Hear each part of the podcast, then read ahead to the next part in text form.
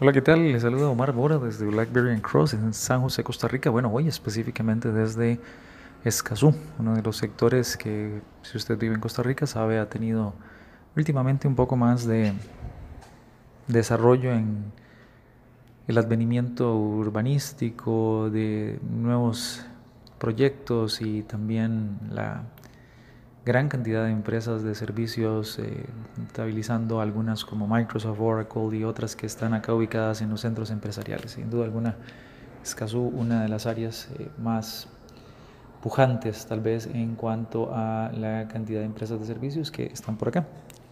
Y bien, hoy justamente estamos eh, ayudando a algunos de los clientes de Share Service Centers que tienen varias operaciones acá en algunos de los complejos de negocios y algunas veces nos, nos consultan eh, estos clientes y otros acerca de diferentes conceptos teóricos, eh, como lo suele ser el modelo ORMING, ¿sí? ORMING, O-R-M-I-N-G.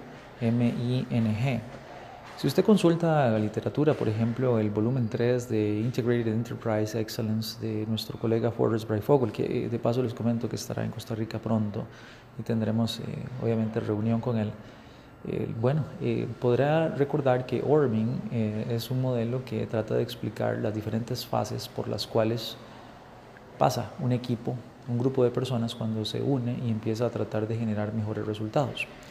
Se le llama Orming porque todas las palabras en inglés de alguna forma u otra contienen ese fragmento, ¿no? Y las cuatro etapas son cuando juntamos un grupo de personas para que trate de trabajar juntas y dar buenos resultados, la primera etapa es la etapa de forming o de formación.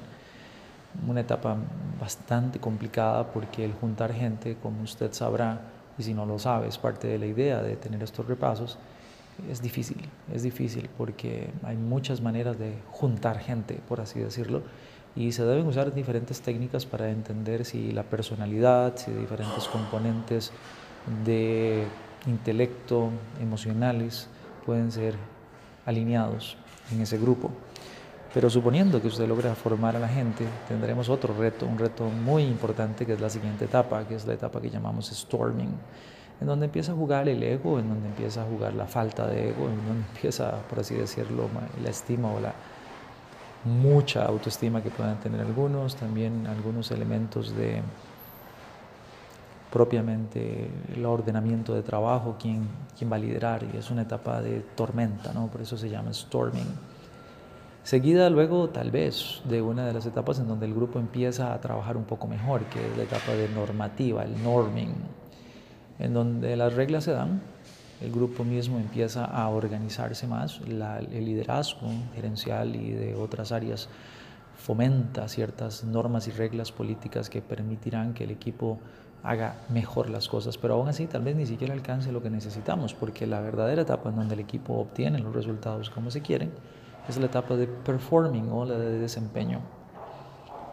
Estas etapas son teóricas, pero realmente usted las puede ver en la práctica y son considerablemente complejas, muy complejas. Los equipos de fútbol pasan por estas etapas y entonces muchas veces no se entiende por qué es que un equipo que supuestamente viene jugando junto, forming durante mucho tiempo, pasa por crisis, bueno, quizás porque está pasando por un nuevo ordenamiento, eh, está en storming, todavía las normas que antes existían no están tan fijas y por lo tanto no se puede desempeñar correctamente. Y bueno, como cualquier equipo pasará por una última etapa que es el adjourning, que es cuando el equipo se desintegra para darle cabida a nuevos miembros y de alguna manera salir adelante con una nueva etapa, un nuevo giro, un nuevo levantamiento de expectativas de desempeño. Sí, es teórico, pero por favor, pégale un vistazo a sus equipos, cómo, cómo, y están desempeñándose, si es que realmente lo están. ¿Realmente cree usted que se están desempeñando o es que realmente usted lo que hizo fue juntar un poco de gente, forming? Y en este momento, después de que los juntó, los dejó ahí solos para que entonces se haga un storming y eventualmente la pregunta sería si tenemos la posibilidad de darles normativa para que se desempeñen posteriormente mejor. ¿Cuánto tiempo se demora haciendo esto? Es una pregunta también importante.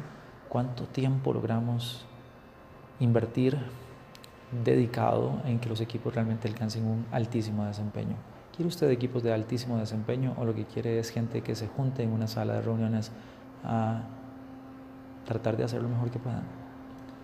Omar Mora se despide de ustedes deseándole que continúe visitando www.blackberrycross.com y que participemos de estas y muchísimas otras conversaciones. Muchísimas gracias, hasta la próxima y que estén bien.